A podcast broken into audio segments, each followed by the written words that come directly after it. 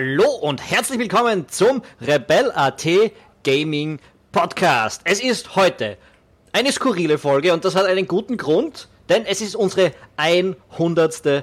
Folge. Und da haben wir uns gedacht, wir überlegen uns wieder was Neues. Jetzt haben wir gerade letzte Woche dann natürlich den 17. Geburtstag gefeiert und haben uns da schon was Besonderes überlegt. Irgendwie scheiße. Ähm, also haben wir gesagt, jetzt müssen wir noch eins drauflegen, wenn wir schon nicht schaffen, den 100. Podcast zum 17. Geburtstag zu synchronisieren. Jetzt gibt es heute eine Folge, die wieder so läuft, dass wir sie auf Twitch aufnehmen. Das heißt, ihr könnt sie auch hinterher nachsehen, falls ihr jetzt den Podcast hört, oder ihr könnt es später als Podcast hören, wenn ihr es jetzt auf Twitch seht. Ähm, und wir reden über ein etwas älteres Spiel, das wir uns gerade frisch gekauft haben, nämlich The Division 2. Das war ein sehr erfolgreicher Podcast im ersten Teil bei uns. Dann haben wir den zweiten irgendwie verpasst und jetzt, äh, wo es irgendwie billig zu kaufen war um 3 Euro, haben wir es uns alle gekauft. Also reden wir jetzt mal drüber. Aber wir spielen es nicht.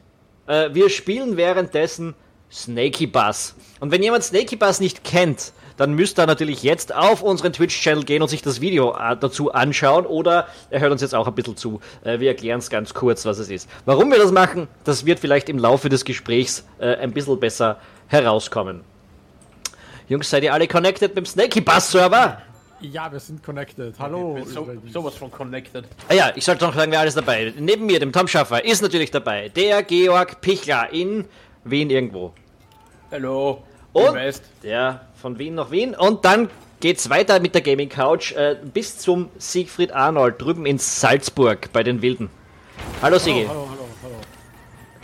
Ähm, ja, okay, Leute, wir, wir legen jetzt einfach mal los. Ich lasse die Sigipedia quatschen und zwar nämlich, sie erklären uns zuerst mal, was Snaky Bass ist, damit die Leute wissen, was sie da eigentlich hören.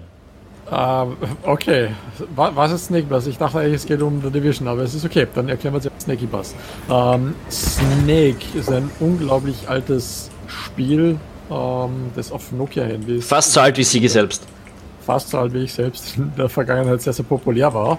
Ähm, und Snaky Bus ist im Prinzip ein 3D-Snake mit einem Bus, der immer länger wird. Ähm, Ziel ist es, dass man durch eine Stadt fährt mit seinem Bus, äh, Fahrgäste aufsammelt und die an Haltestellen ablädt. Und immer wenn man Fahrgäste an einer Haltestelle ablädt, wird der Bus länger. Ja, das war's. Mehr gibt's dazu. Also einfach anschauen in unserem Twitch-Stream. Es ist eigentlich selbsterklärend und ähm, es gibt einen Singleplayer-Modus, da muss man gar nicht durch eine Stadt fahren, aber der Multiplayer-Modus, den wir spielen, der hat diese eine Map, da fährt man durch eine kleine äh, Großstadt quasi. Ja, der Multiplayer-Modus ist neu, der ist seit, seit Ende Jänner oder sowas da, darum spielen wir diese weirde Map. Es hat ein bisschen was von Tron, ein bisschen was von Snake, äh, ein bisschen was von GTA. Naja, okay. Ja, wurscht. Egal. Wir fahren durch eine Stadt. Und, und beschießen uns und versuchen uns gegenseitig den Weg abzuschneiden. Okay, ich starte mal das Spiel und währenddessen erklärt uns dann der Georg, what the fuck der Division 2 ist. Okay, The Division 2 ist ein Loot-Shooter. Ähm, das heißt, man rennt herum, man schießt Dinge und kriegt Loot. Das Ganze ähm, findet statt vor dem Backdrop von äh, Washington DC. Ähm, bei Division 1 war es ja noch New York. Und man ist äh, Mitglied einer Elite-Einheit namens The Division, die halt in, in der Welt nach dem Ausbruch eines mysteriösen Virus die letzte Bastion an Ordnung darstellt. Und alleine oder mit Freunden rennt man halt durch dieses Multiplayer-Universum und erfüllt Aufträge, die meistens darin äh, bestehen, dass man in irgendeine Gegend oder ein Gebäude geht und dort äh, Bösewichte abknallt und dann Loot bekommt von denen, wenn man denn gewinnt. ja, das war's eigentlich in der Nutshell. Okay, es ist ein Loot-Shooter der äh, modernen Schule. Ähm, wie gesagt, wir haben es deshalb eigentlich auf dem Zettel gehabt, weil uns der erste Teil so wahnsinnig gut gefallen hat. Wir haben ziemlich viel gespielt, wir haben auch gepodcastet, das war eine super erfolgreiche Show, also es gab auch ein großes Interesse. Und jetzt reden wir über The Division 2 und spielen aber lieber Snaky Bass nebenbei. Woran liegt das, Sigi?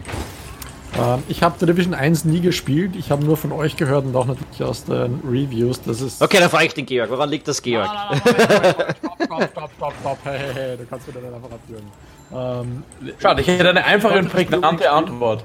Also ich habe, habe lange Borderlands gespielt und Borderlands 2, weil das ja der König der Loot-Shooter ist und mir wurde dann gesagt, hey, The Division ist viel cooler, weil taktischer und realistischer und tolles Setting und alles geil und jetzt spielen wir das Ganze und...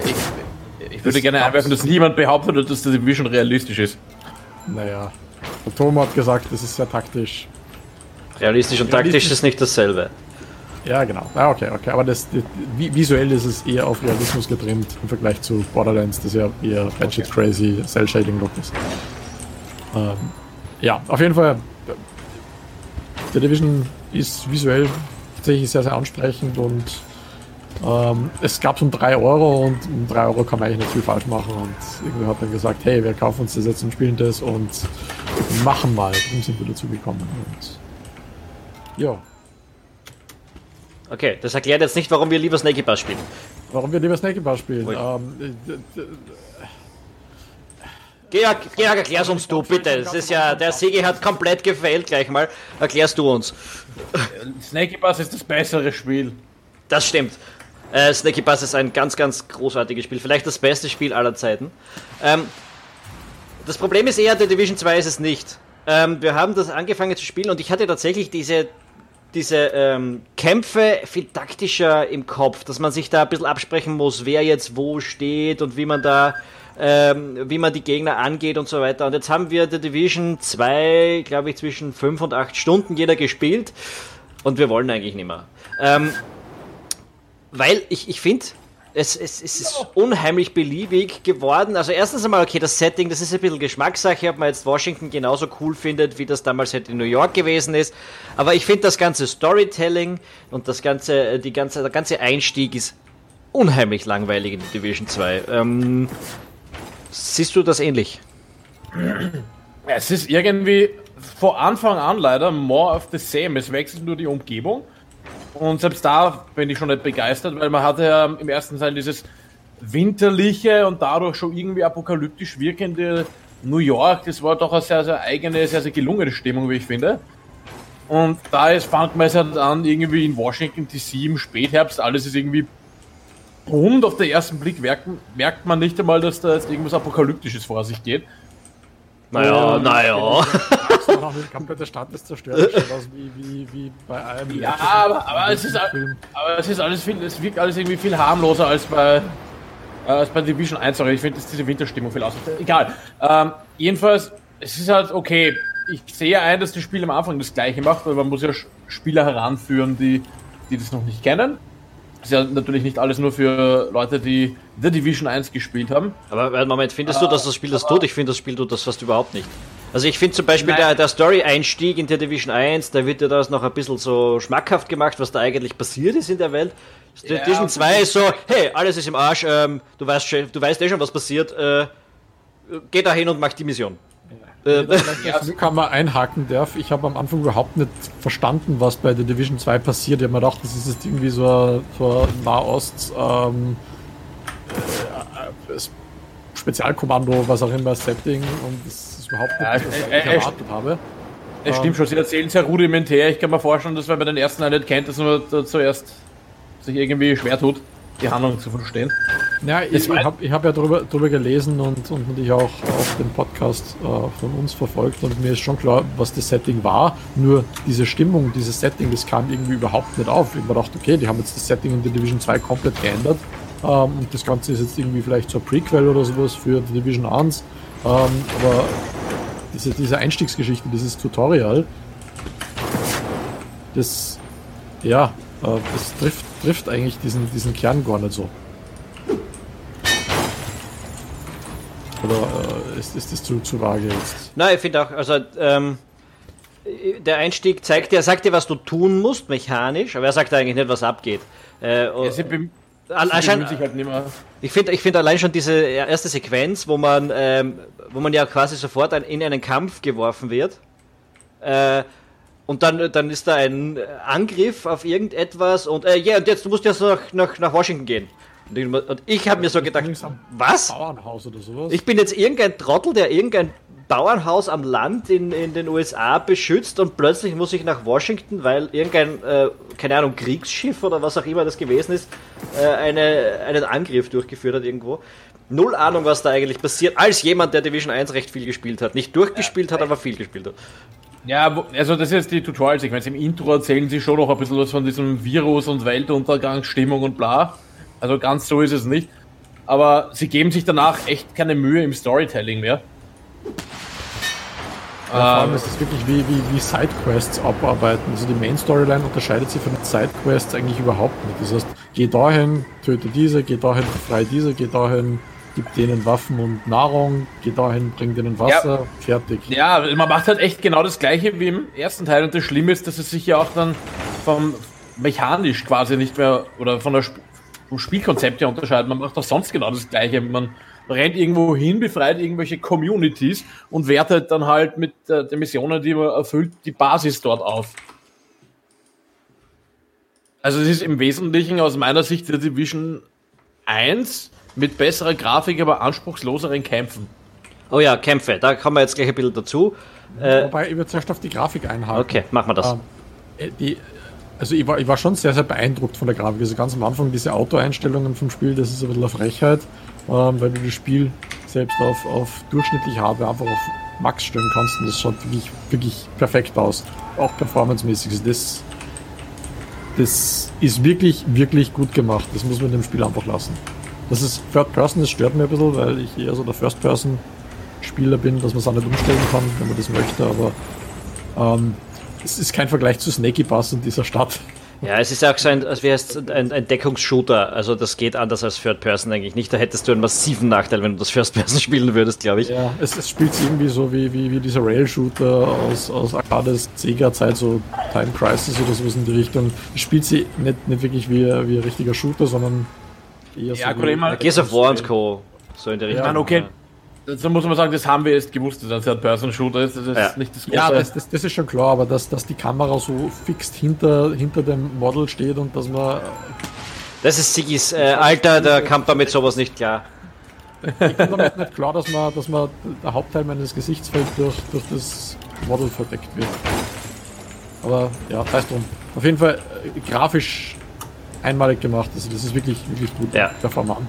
Also Und es ist auch so, also die Spielwelt an und für sich, da ist es jetzt nicht einfach nur das lieblos hingerotzte Washington DC, sondern die haben sich da schon viel überlegt. Da gibt es an allen Ecken und Enden Dinge, die man sich genauer anschauen könnte, wenn man wollen würde. Und da meine ich jetzt nicht nur irgendwelche Zwischensequenzen, die sagen, was genau an diesem Ort jetzt wieder passiert ist, sondern tatsächlich äh, ja, auch, auch in der Spielwelt verankertes Storytelling ist, ist eigentlich ganz gut gemacht. Ja, also so, es gibt so, so, so Seitengassen, wo dann irgendwas passiert oder irgendein Hotel, wo man reingehen kann oder irgendwelche Keller, wo irgendwas passiert. Also das ist wirklich interessant gemacht. Nur du hast halt irgendwie, hast nicht diesen, diesen Erkunderdrang, den du zum Beispiel in Spielen wie Skyrim hast. Genau, und das ist irgendwie so. Weil du immer das Gleiche machst. Ich meine, die Spielwelt ist, die leitet dich ja durch, je nach Level, und das für uns als, wir spielen das ja als Noob, also wir haben jetzt nicht die ganz große Erfahrung können, wie wir das Endgame reden, ja, das wollen wir nochmal kurz betonen, das wissen wir auch, das, das, liegt daran, dass uns das Early Game einfach so wenig interessiert, dass wir das Endgame gar nicht erst sehen wollen. Ähm, aber wenn man das eben äh, durchspielt, dann äh, lässt sich das Spiel nach und nach in neue Stadtgegenden. Das ist auch sehr transparent gemacht, weil das Spiel sagt ja, okay, diese Stadtteil ist eher so für Level 5 bis 8 und der andere Stadtteil ist eher so für 12 bis 24. Und übrigens, diese Basis da drüben wird von Level 26 Gegnern ähm, bewacht, also geht da besser nicht hin. Du stirbst einfach nur sehr schnell. Ähm, also das ist alles. Äh, sehr transparent und demnach auch ein bisschen langweilig und, und vorhersehbar. Das ist viel zu transparent. Also wenn es wäre wie in Gothic, wo dir eben nicht gesagt wird, wie schwer die Gegner sind, du selbst draufkommen musst. Ja, sie könnten doch einfach eine grobe Einstufung mit einer Farbskala machen oder so im Verhältnis zum aktuellen Level und dann kann man sich das immer noch aussuchen. Ja. Genauer Levelzahlen muss ich es auch nicht um. Aber genau, und deshalb finde ich, ist es ja so, äh, ist der Erkundungsdrang irgendwie nicht besonders arg aktiviert, ja, weil man eh genau weiß, wohin man jetzt als nächster eigentlich soll und vielleicht hat man ab und zu mal die Möglichkeit, äh, vom Weg ein bisschen in die andere Richtung abzuweichen, aber es ist keine Überraschung, äh, wohin ich kann und, und wohin das Spiel will, dass ich gehen kann. Ja. Und das ist auch so, wenn du das ganze Multiplayer spielst, ähm, dann hast du ganz am Anfang Story-Elemente, ähm, die dir bestimmte ähm, ja, wie sagt man ja, Threads beibringen. Also irgendwie, dass man zum Beispiel äh, einen Clan oder eine Gruppe gründen kann, musst du eine bestimmte Person freischalten. Wenn du diese Mission nicht hast, kannst du das einfach nicht machen. Das ist zwar interessant, weil, weil die ähm, Entwicklung deiner Spielfigur und deiner Möglichkeiten Spiel und Fortschritt geknüpft haben. Das Problem ist, ähm, der Konrad und der Georg haben diese Missionen gehabt. Ich habe dann mitgespielt und ich konnte diese Dinge einfach nicht tun, weil die beiden die Mission schon hatten. Bei mir sind die Missionen aber nicht aufgeploppt. Ähm, ich musste dann ein eigenes Spiel machen, diese Missionen nachspielen, weil ich einfach die Dinge in der Session von anderen nicht erfüllen konnte. Ähm, und obwohl dir das Spiel quasi alles vorkaut, sind solche Dinge wie Questlog oder ähnlich, die sagen, geh dorthin oder dahin, ähm, absolut broken, wenn du mehr Spieler spielst. Ja, broken. Sie haben halt das Problem, dass das Spiel, äh, es ist halt kooperativ angelegt, kann aber auch Singleplayer gespielt werden. Und da hast du immer dieses Problem mit, wer ist der Host, wer ist der, der wer ist eigentlich der Zustand der Story, mehr oder weniger, weil die Leute ja alle an einem anderen Ort der Story sein können. Ja, aber ich, ich kenne das von anderen Spielen, also wie gesagt, Borderlands, wie gespielt, einwandfrei oder Dead Island, das funktioniert einwandfrei im Multiplayer. Das ist, sind ähnliche Prinzipien und irgendwie hat Ubisoft hier ziemlich verkackt, kommt mir vor. Also das ist nicht, nicht straightforward.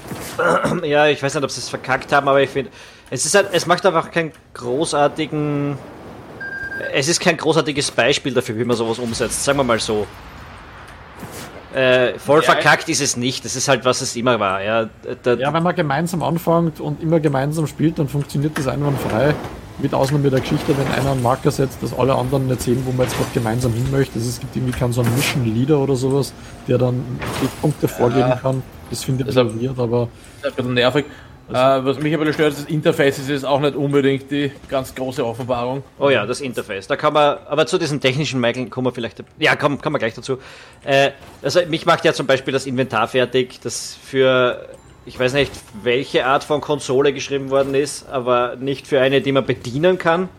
Nein, pack, pack, pack, mal bitte nicht diese, diese Konsolenkeule aus. Für oh, eine ja. spezifische Gruppe an Spielern gemacht, die solche Spiele kennt, die sich auf Konsolen immer wieder findet. Es ist kein klassisches strukturiertes Interface, aber das hat eher weniger mit Konsolen per se zu tun, sondern einfach weil diese Interfaces so gemacht sind. Wenn du das Skyrim zum Beispiel anschaust, ohne Sky UI, ähm, da ist das Inventar auch nicht zu bedienen, weil sie irgendwer das Ding einfacher lassen. Und die meisten Leute, die es nicht anders gewohnt sind, sagen, das ist perfekt. Schau dann Conrad an, der hat den Georg und mich immer gehatet, dass er im Menü alles findet, weil das eh so einfach ist, aber es ist einfach absolut Schwachsinn. Na, es ist, es ist tatsächlich, ich meine schon ein bisschen mehr als das, weil, also es hat natürlich mit der Controller Belegung von Konsolen zu tun, dass dieses Interview sich so überlegt worden ist. Es muss halt wahnsinnig viel leisten, das muss man auch sagen, weil das Ding einfach viele verschiedene Dinge tun muss. Äh, aber äh, natürlich wäre es einfacher, Waffenmanagement und Inventarmanagement zu betreiben und einen Skilltree zu, zu haben, als was da hier gerade passiert äh, in der Division. Also da hast du halt schon, äh, allein die Tatsache, wenn man, wenn man, man kriegt unheimlich viel Zeug mit, ja? und ähm, das Inventar ist immer relativ schnell voll. Jetzt, was kann man dagegen machen? Man kann äh, alles, was im Inventar so drinnen ist, regelmäßig als Junk markieren und wenn man dann zu einem Händler kommt, alles auf einmal verkaufen. Aber, schon die einzige Komfortfunktion. Ja, aber man muss wirklich jedes einzelne dieser Dinger durchgehen, jede einzelne Waffe markieren, das ist aber nicht das Problem, ähm, dass man das durch muss. Das muss bei Borderlands auch machen. Ja, aber das, das ist ja ist wurscht, ob das woanders auch zu machen ist. Tasten drücken noch. Du musst zuerst eine Taste halten, dann wird's gefragt, machst du das wirklich, dann musst du dieses Bestätigungsja nochmal drücken und dann ist es erst markiert. Du brauchst also nicht 5, 6 Sekunden, um so, so ein Ding zu markieren. Ich verstehe, dass das mit, mit Gamepad-Steuerung, wo ich nicht einfach draufklicken kann, äh, gewisse Bestätigung braucht, aber dass man eben wegen jedem Käse eine Taste teilweise mehrere Sekunden lang halten muss, das ist einfach, einfach absurd. Ja, also, aber, aber. Wenn ein Klick okay oder nochmal Klick nicht okay, dass er einfach hin und her ähm, ich sage jetzt trotzdem, es ist kein PC-Interface, ganz einfach. Weil äh, auf, auf, dem PC würde ich einfach wird, wird, wird, wird, wird, wird, wird, wird, wird, und das ist mein Inventar leer. Ich brauche nicht jede einzelne Waffe durchgehen und zu markieren. Ja. Ich spiele jetzt gerade auch nebenbei Wolchen. Wir werden vielleicht, oder Wolzen, wie man es immer ausspricht, wir werden vielleicht demnächst auch drüber reden. Da geht das ganz anders. Das ist eine völlig andere Art und Weise und das ist halt für einen PC offensichtlich gemacht worden. Natürlich hat das mit den Konsolen zu tun, auch wenn wir die Kritik kriegen, dass wir Konsolen immer zu negativ beurteilen und du deshalb jetzt ein bisschen die Hosen voll hast. Ja, das, das, ja, das ist schon klar, das hat, hat äh, ich, weiß, ich weiß nur, dass es anders es geht bei, bei Borderlands, bei ähm, Dead Island, das ich vorher angesprochen habe, ist es so gewesen, dass da extrem Konsolen durchgeschaut haben. Bei Dead Island Riptide und eben dann auch bei ähm, Dying Light war es dann nicht mehr so. Da haben sie schon relativ gut für beide Plattformen optimiert. Und das ist einfach eine Geschichte, die lässt sich lösen, wenn man es gut macht. Aber wie gesagt, da ist scheinbar einfach drauf geschissen worden. Ganz einfach. Okay. Äh, wir haben gute Grafik, eine relativ uninteressante Story-Präsentation. Was hat noch dagegen gesprochen, dass wir da jetzt weiterspielen? Die Kämpfe. Die Kämpfe. Die Kämpfe. Ja, nicht nur die Kämpfe, das Gunplay. Zuerst die Kämpfe. Jetzt sind wir mal, der Georg will schon zum dritten Mal über die Kämpfe reden. Ja, okay. Ja, vielleicht sollten wir vielleicht zuerst über The Division 1 kurz sprechen oder das, was wir glauben, uns äh, daran zu erinnern. Genau. Äh, weil vor allem wir beide, Tom, haben ja The Division 1 relativ lang gespielt, weil die Kämpfe unserer Ansicht nach etwas sehr Taktisches hatten. Also, da waren die Gegner wirklich relativ früh, relativ knackig.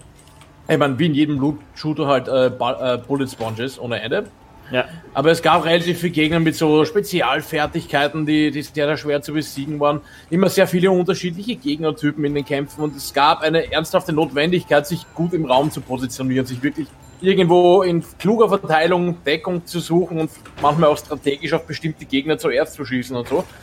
Und nach fünf Stunden Division 2 ist aber das dann noch nicht passiert. Na, wir rennen, also es ist auch so, dass mich das unheimlich anzieht, darum spiele ich es auch gar nicht so gern, weil, weil äh, wir in der Gruppe die Tendenz haben, einfach drauf loszurennen und dann alles niederzuballern. Aber das geht halt das leider auch. Ist, Ja, das geht halt leider das auch. Es funktioniert. Ich, ich das meine, wäre, ich würde ich es nochmal lieber spielen, auch obwohl es funktioniert, wenn man es trotzdem nicht tut. Man könnte sich ja so ein bisschen Roleplay-technisch darauf einlassen, dass man sagt, man tut es nicht. Aber das wollen wir halt nicht, weil es nicht nötig ist und irgendwann einfach ein bisschen mühsam wird. Ja? Ja, du, du Ja, hast und- mich und ich- in, unserer ersten gemeinsamen Partie, Tom, gemaßregelt, dass ich das tue. Nur ich war das eben von Borderlands nicht anders gewöhnt. Da rennst du einfach rein und wenn du reinrennst, dann schießt du einfach auf alles, was sich bewegt, bis es tot ist. Das war's. Mehr, mehr tust du da nicht. Und ich dachte, hey, das spielt man so, weil ich hab das da vor, was nicht, zwei, drei Stunden gespielt gehabt. Und es bietet sich einfach an. Und es, es wird da nicht anders beigebracht. Ja. Also du hast ja ganz am Anfang diese erste Tutorial-Mission, da bist du mit einer Pistole ausgestattet am Anfang, kriegst dann später ein Sturmgewehr und dann kommen, was nicht, zehn Gegner daher mit stationären MGs und die quellen auf dich zu und wenn die zehn aus sind, dann kommen zehn neue und ganz am Anfang die ersten, was nicht, zwei, drei Minuten, also versucht irgendwie das taktisch zu spielen, war auch, wow. Ich meine, eine Möglichkeit, die es hier gibt, ist, dass wir die, den ersten Teil entweder falsch in Erinnerung haben oder damals falsch gespielt haben. Dass das gar nicht notwendig gewesen wäre. Oh, wir sollten vielleicht mal das Spiel starten. Ähm, Ich glaube, wir haben das schon durchaus, äh, am- ich glaube, wir haben angefangen deswegen in Division 1 taktisch zu spielen, wenn ich mich recht erinnere, weil wir eben dadurch, dass wir am Anfang so in Rambo-Manier mal reingegangen sind, ziemlich oft die Schnauze bekommen haben. Schon von den KI-Gegnern. ja, möglich. Ich habe es auch schon in Erinnerung, aber es könnte jetzt durchaus sein, dass Leute sich anhören, wenn die gerade noch den Einzelteil spielen und sagen, hey, das war da nie nötig oder so. Äh, Und wir haben uns vielleicht, wir haben es einfach vielleicht deshalb genossen, weil wir es mehr oder weniger falsch gespielt haben. Ähm, Ja. kann sein. Was mich, was mich aber ebenfalls, ebenfalls da, da stört an den Kämpfen, das ist eben diese Rail-Shooter-Geschichte. Ähm, du kommst in einen Raum rein und du weißt, dieser Raum ist ein Setup für einen Kampf. Ja. Es, es kommt nicht einfach irgendwo ein Gegner, der sich hinter der Tür versteckt wie in einem Shooter, sondern es ist wie wirklich Setup Sam. nach einem Setup, wo immer Gegner daherkommen an einer definierten Stelle. Ja, Du kriegst vorher meistens, du kriegst vorher meistens noch ein bisschen Munitionskiste, damit du auch voll ausgerüstet bist. In, in, vielen, in, vielen, Serious ja, in vielen Settings sagt dir sogar, du hörst du vorher einen Funkspruch, damit du genau weißt, da oben wartet jetzt eine Höllenmenge an Gegnern auf dich und so. Es ist wirklich äh, völlig vorhersehbar und, und, und, Es- und langweilig in der Hinsicht, ja. Ja, es, es, fühlt, es fühlt sich an wie, wie in Left 4 Dead, die Final Battles. Ich meine, wo du einen Generator einschalten musst oder irgendwie, weiß nicht, einen Funknachtsturm musst du abschalten. Solche Missionen gibt's da und effektiv stehst du dann an irgendeinem Platz herum mitten in der Stadt in äh, Washington und dann quellen halt immer Ge Gegner in Wellen von, von einem bestimmten ähm, ja, Spawnpunkt raus. Es ist irgendeine Tür, durch die du nicht durchgehen kannst, die ist irgendwie geschlossen, dann geht sie auf. Du siehst, dass dahinter eine Wand ist, die einfach da ist und durch diese Wand durchspawnen dann Gegner durch. Also das ist wirklich Wobei man sagen muss, in dem Bezug sollte man vielleicht ähm, Division 1 nicht zu sehr verklären, weil da gab es das mit den Vorbereitungskisten vor entscheidenden Schlachten auch. Also. Klar, äh, das hat jetzt nicht so, das ist nicht unbedingt im Vergleich zum Mainzer äh, störend, sondern Vergleich einfach ist es grundsätzlich. ist nur nicht besser, ge es ist nur nicht besser geworden. Jetzt ist es mit Dead Island zum Beispiel vergleichst. In Dead Island hat es sich immer relativ natürlich an. Du gehst irgendwo durch in den Häusern, was auch immer, sind immer äh, irgendwelche Gegner. Ja, das gibt in ganz vielen Spielen. Also soll, es ist ja, im Prinzip ist es ein storybasierter Shooter, wie sich da jetzt, oder von mir aus ein storybasierter Rollenspiel-Shooter, wie auch immer man es nennen will. Aber da gibt es ja tausende Spiele auf der Welt, die das storytechnisch und, und, und Missionsaufbautechnisch besser lösen. Also, wenn sich, wenn, wenn, das ist viel besser. ja, Das ist nicht ein Kleinstdefizit, das ist halt wirklich. Wenn ich jetzt einfach an, an, an äh, The Last of Us zum Beispiel denke, wie man wie man einen Story-Shooter oder ein, ein Action-Spiel mit Story äh, auch präsentieren kann, dann hat das ja ist eine völlig andere Spiel, also eine völlig andere Dimension von Le Level Design eigentlich. Warum auch immer mir das ja, jetzt eingefallen ist. Ja. Ich meine, es ist, es ist verständlich, dass sie es tun, weil die Welt zwar nicht, nicht prozedural erzeugt wird, aber ich habe irgendwie das Gefühl, diese, diese Szenarien und Setups werden prozedural erzeugt. Es gibt da definierte Gebiete, die quasi isoliert ähm, dastehen und dann instanziert werden. Also auch diese, diese einzelnen Räume ähm, sind dann nur Teil eines, eines Komplexes, also zum Beispiel irgendein Museum oder äh, was nicht, irgendein Einkaufszentrum oder was auch immer, durch das du dann durch kannst. Und letztlich ist es dann ähm, immer so, dass diese, diese zusammenhängenden Dinge einfach schrittweise durchgespielt werden quasi wie so ein, in so einem, so einem ähm, Roguelike, wo einfach Räume aneinander wahllos gesetzt werden, nur dass in dem Fall die Räume schon vordefiniert sind und abhängig dieses Szenarios einfach also, bestimmte Gegner reingefüllt werden, je nachdem wie stark du gerade bist und wie hochlevelig die Mission ist.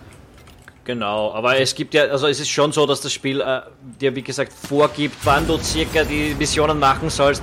Also ich glaube, gerade diese größeren Story-Missionen sind durchaus vor, äh, vorge also sehr stark vorgebaut. Sie haben natürlich ja, diesen dynamischen Effekt, dass wenn du stärker bist, kommen auch stärkere Gegner da rein. Aber, aber das glaube, vom, vom, vom, vom, Missionsaufbau sollte das eigentlich jetzt nicht die ganz große ja, Rolle spielen. Ich glaube, das ist dann eher Endgame-Ding, dass im Endgame dann diese Dinge einfach recycelt werden, weil so groß ist die Stadt jetzt. Sie ist eigentlich relativ klein. Also, es ist schon viel zu sehen, aber ähm, rein flächenmäßig kannst du relativ schnell durchlaufen. Es gibt halt einfach irrsinnig viele Gebäude, die da drin sind. Wahrscheinlich wird eben dann später im Endgame einfach alles recycelt, dass einfach jedes Haus. Gut, darüber müssen wir nicht spekulieren, weil wir es nicht wissen. Ähm, aber ja. Äh, ja, so oder so. Es, ist, es führt dazu, dass wir im, im Early Game gesagt haben, ja passt, haben wir gesehen, brauchen wir nicht mehr. Ähm, oder vielleicht nicht unbedingt, also zumindest, dass wir vielleicht noch ein paar Mal reinschauen, aber nicht mehr als das. Und das ist eigentlich, eigentlich schade, weil so hin und wieder siehst du einen Ansatz von einem Spiel, das hätte sehr gut werden können. Zum Beispiel eben beim Level-Design, weil wir darüber gesprochen haben. Es gibt so einzelne Missionen, Levels, die finde ich einfach ziemlich geil gemacht. Dieses Filmstudio zum Beispiel. Ja, das stimmt. Das, da habe ich also Umgebung alle, alle Dinge, wo wir drinnen waren, das ist alles ziemlich gut gemacht. Ja, schön viel detailreich gebaut mit, ja, Also wenn ich Leveldesign hier kritisiere, dann meine ich jetzt nicht den, den puren mechanischen Vorgang der gebauten Welt oder, oder auch den optischen Zugang, sondern tatsächlich, wie langweilig da drinnen du dich fortbewegst. Also das ist eher das Problem, wie, wie das Spiel ja. dich durchleitet. Aber es ist stimmig, es sind Barrikaden aufgebaut und da steht nicht einfach nur ein Fass oder eine Kiste herum, des Herumstehens wegen, weil es irgendwer Obstacle gebraucht hat. Und durch die, durch die Spielwelt laufen Menschen, die äh, Wasser suchen oder sonst irgendwas, welche ähm, Dinge gerade tun, die man halt tun muss. Äh, das ist schon, also es ist nicht leblos, es ist nicht langweilig, es ist nicht hässlich, es ist nicht uninteressant als Stadt, es ist nur das Spiel, der Spielaspekt des Leveldesigns ist äh, uninteressant. Genau, also Ah, aber jetzt vielleicht nur ganz kurz zurück, was ich ansprechen wollte, was mich an den Kämpfen noch mehr stört als diese, diese Lieblosigkeit, ist, ist das Gunplay. Ähm, du profitierst nicht von unterschiedlichen Waffengattungen. Es gibt äh, Scharfschützengewehre mit Zielfernrohr, und man dachte, oh geil, Zielfernrohr.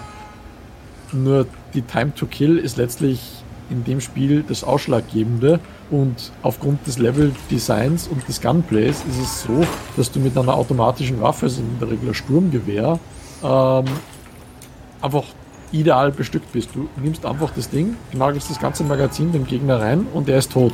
Du brauchst damit wesentlich weniger lang, als wenn du das mit, der, äh, mit einer, einem Scharfschützengewehr machst oder mit einer anderen Waffe. Es, es, hat für mich dann keinen Grund gegeben, irgendwie was anderes außer zwei Sturmgewehre zu nehmen. Ja, vor allem du wirst damit Munition zugeschissen, unter Anführungszeichen. Also ah, du musst also damit haushalten damit. Ich muss sagen, Shotguns sind schon relativ sinnvoll, wenn ja. du nahe zu Gegnern hinlaufst, dann haben die wesentlich geringere Time to Kill als äh, Maschinengewehre, aber bei Sniper gebe ich da recht, die sind eher pointless. Die Frage ist auch, ob das irgendwann im Laufe des Spiels dann, ob dann nicht doch auch endlich taktischere Spiele kommen, taktischere ja. äh, Situationen. Vor, vor, allem, wenn du, wenn du so einen, so einen Kampf angehst, dann siehst du die Gegner eigentlich schon herumstehen, also die stehen dann äh, ja, im Raum verteilt und sobald du den ersten Gegner anschießt oder zu weit hineingehst im Raum, geht es eigentlich los. Und wenn du jetzt äh, meinst, dass du ähm, relativ taktisch vorgehst und die, den ersten Gegner quasi erschießt, damit du einen Vorteil hast, Du kannst den mit, mit der besten Sniper-Rifle, die du findest, versuchen auszuschalten mit einem Headshot, der wird nicht sterben und du musst nachher sowieso dann einen schnell herumwuselnden Gegner, der einfach mit, mit irren Bewegungen irgendwo herumläuft, dann ausschalten. Das heißt, du kommst einfach nicht umhin, irgendeine andere Waffe zu nehmen. Das ist einfach schade, weil du einfach. Der, ich meine, da, hat, äh, da hatte Division einen gewissen grundlegenden Konflikt in seiner Konzeption, der eh beim ersten Teil schon so war. Es ist halt ein, ein Rollenspiel auch und nicht einfach nur ein Shooter. Äh, und von dem her ist, ist diese, du triffst im richtigen, also äh, es hat irgendwie dieses Problem, ich glaube, ja, vielleicht Fallout hat es auch in einem gewissen äh, Umfang. Äh, ob du jemanden triffst oder nicht, ist eben nicht wie bei einem Shooter das vorrangige äh, Ziel, so dass man sagt, der Headshot ist das Wichtigste, weil der killt in ein, zwei Schüssen, sondern es geht hier wirklich darum, Damage zu berechnen, ähm, öfter zu treffen, die, gewisse äh, Fähigkeiten einzusetzen, wie man es halt aus einem Rollenspiel kennt. Äh, ja, und es, es ist so, so, so ein nicht transitives Schere-Stein-Papier-Prinzip. Es gibt Gegner, die bestimmte ähm, Panzerung haben oder irgendwie, ich weiß nicht, was das Killer ist, glaube ich, haben so ein Schild. Wenn sie gelb sind, haben sie Rüstung und bestimmte Waffen haben halt bestimmten Bonus gegen diese Art von Panzerung. Das heißt, du musst einfach die Farbe des Gegners anschauen und die richtig farbige Waffe quasi wählen. Das ist in Borderlands zum Beispiel auch so. Ähm, oder natürlich auch in Diablo oder, oder Hack and Slays, wie man sie kennt, wo man einfach bestimmte. Mein, äh, ja. Ich habe im Gegensatz zu dir Borderlands nicht gespielt, aber ich finde, das ist immer ein bisschen unbefriedigend für Actionspiele im modernen, modernen Setting, also dort, wo es Schusswaffen gibt. Weil eben. Ah, crap äh, weil ich eben von einer Waffe erwarte, dass wenn ich jemanden in den Kopf schieße, intuitiv erwarte ich mir, dass der dann umfällt und tot ist oder schwer verletzt, bla bla bla, was auch immer. Hingegen bei, bei, bei Rollenspielen, wenn ich mit einem Schwert hinsetze, irgendwie, ja natürlich wäre das in echt anders, aber ich habe hab mich im Laufe des Spielerdaseins so dran gewöhnt, dass ich mit einem Schwert natürlich öfter zuschlagen muss, von Diablo bis Gothic, ähm, dass es mich nicht mehr so wahnsinnig irritiert. Ich finde, bei Shootern, bei, ja. bei Shooter-Games ist das immer noch äh, anders. Wenn das Setting realistisch ist, ja, aber wenn es wie gesagt, darum drum hat mich das bei Borderlands auch nie gestört oder eben bei, bei Dead Island, das sind Zombies, da ist es unter Anführungszeichen verständlich, wenn man dem halt ins Magazin reinnagelt, dass der Zombie halt vielleicht nicht so schnell stirbt oder ähm, ähnliches oder Left 4 Dead, wo das Ganze überzogen ist, aber der Division versucht ein realistisches Setting zu haben. Allerdings ist es nicht absurd und überzogen genug, dass ich dem Spiel abkaufe, dass es nicht realistisch sein soll. Und das, das stört mich. Ja, genau. Es, es, wirkt so verdammt realistisch. Und man ist ja auch gewohnt von diesen ganzen anderen Tom Clancy-Spielen. Man darf nicht vergessen, The Division ist eine Tom Clancy-Story. Ja, der Autor ist seit langem tot, aber irgendwie trotzdem ist das alles sehr erkennbar als sowas.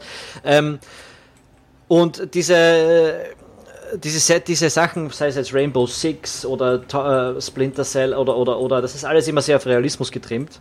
Und äh, The Division ist jetzt irgendwie so, es bricht aus dieser Erwartungshaltung aus, was nicht schlecht sein muss, sage ich jetzt gar nicht, aber es, es, es, es stört, es stört sich an meiner Erwartungshaltung oder meine Erwartungshaltung stört sich daran, was sie dann erlebt äh, in, in der mhm. Realität. Genau, das ist ja die Erwartungshaltung, die ich, die ich rangegangen bin. Also ich, ich wusste, dass es nicht unbedingt absolut realistisch ist, aber dass es so arcady ist und wie gesagt eben eine Mechanik hat, die eher an Borderlands erinnert als an, an Rainbow Six.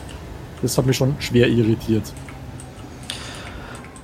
Gut, ähm, wir glaube ich können zu dem Punkt kommen, dass wir sagen, der Division 2 ist more of the same im ersten Teil. Wenn man den mochte, kann man sich wieder anschauen. Natürlich ist es mittlerweile schon sehr billig. Es gibt übrigens jetzt auch einen DLC, da geht es wieder zurück Richtung New York, wenn ich das richtig verstanden habe.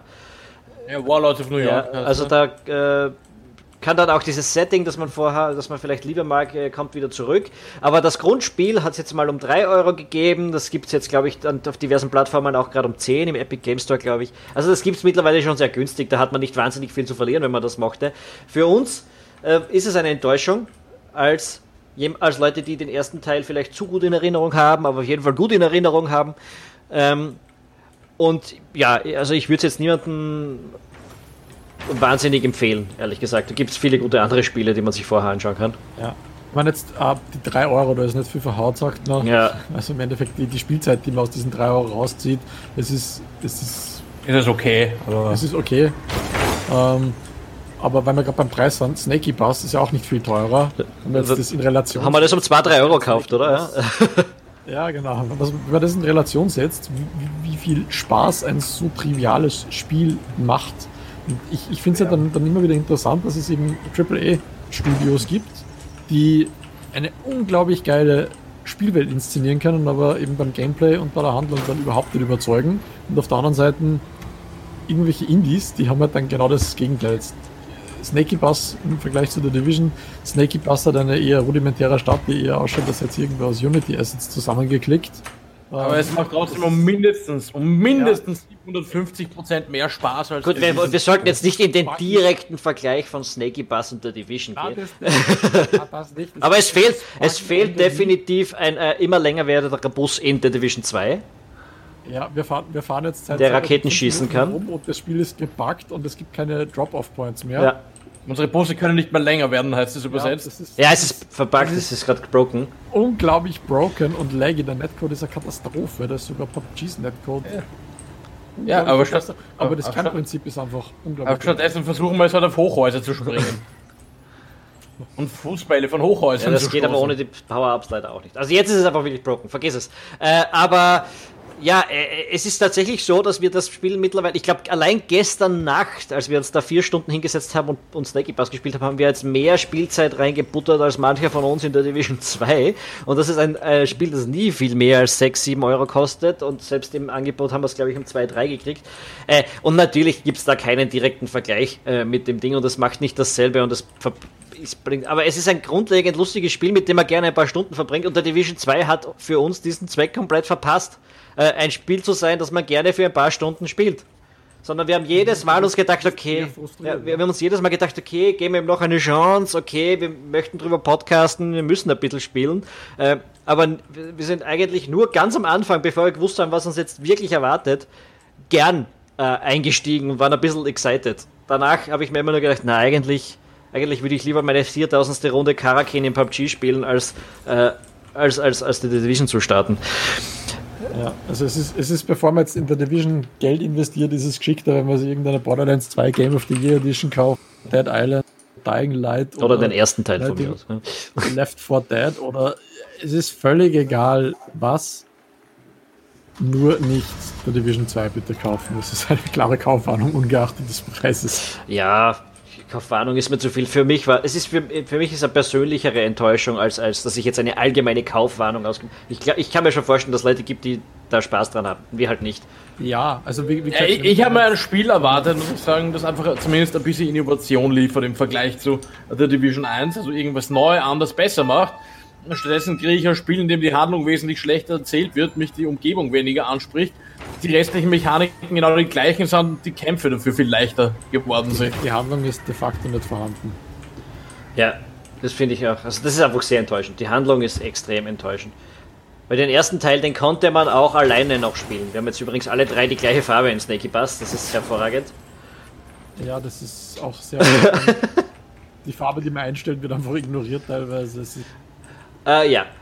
Es ist, es ist egal, reden wir nicht drüber. Es ist ein lustiges Ich würde sagen, wir, wir enden den Podcast an dieser Stelle, aber nicht den Twitch-Stream. Ähm, wenn ihr im Podcast das nächste Mal wieder dabei sein wollt, ich glaube, wir werden auch mal wieder eine Sendung aufnehmen, wo man nicht Game Sounds im Hintergrund hört und wir teilweise ein bisschen abgelenkt sind, dann äh, abonniert ihn auf allen möglichen Plattformen, wo es Podcasts gibt, äh, darunter auch Spotify, YouTube, Apple Podcasts, Castbox, Overcast, whatever you want. Es, es gibt uns überall. Ähm, Wenn es uns irgendwo nicht gibt und ihr uns gerne hättet, sagt Bescheid, dann schauen wir, ob wir uns da einreichen können. Ähm, Jedenfalls äh, seid dabei. Ihr könnt mit uns auch gamen. Das tun auch ähm, viele Twitch-Zuschauer immer wieder auf rebel.at slash Discord kommen und dort mit uns quatschen und schauen, was wir so spielen. Wie gesagt, es sind manchmal auch skurrilere Dinge wie The Division 2 und dann auch AAA-Blockbuster wie Snaky Bus. Ähm, also wir sind da sehr offen für ganz viele verschiedene Dinge. Ja, ansonsten denke ich, danke fürs Dabeisein und bis zum nächsten Mal in zwei Wochen, wo es, ja, das Thema werden wir jetzt noch nicht festlegen, äh, wo es wieder um ein neues Spiel gehen wird. Aber auf jeden Fall wieder einen vernünftigen, normalen Podcast, weil die hundertste Folge ist jetzt vorbei. Das ja, jetzt haben wir zu viel. Jetzt müssen wir wieder, müssen wir wieder seriös werden. Die, die Zeit der weirden Folgen dürfte vorbei sein. Mal schauen. Zumindest mal ein bisschen. Tschüss, Baba. Ciao. Tschüss.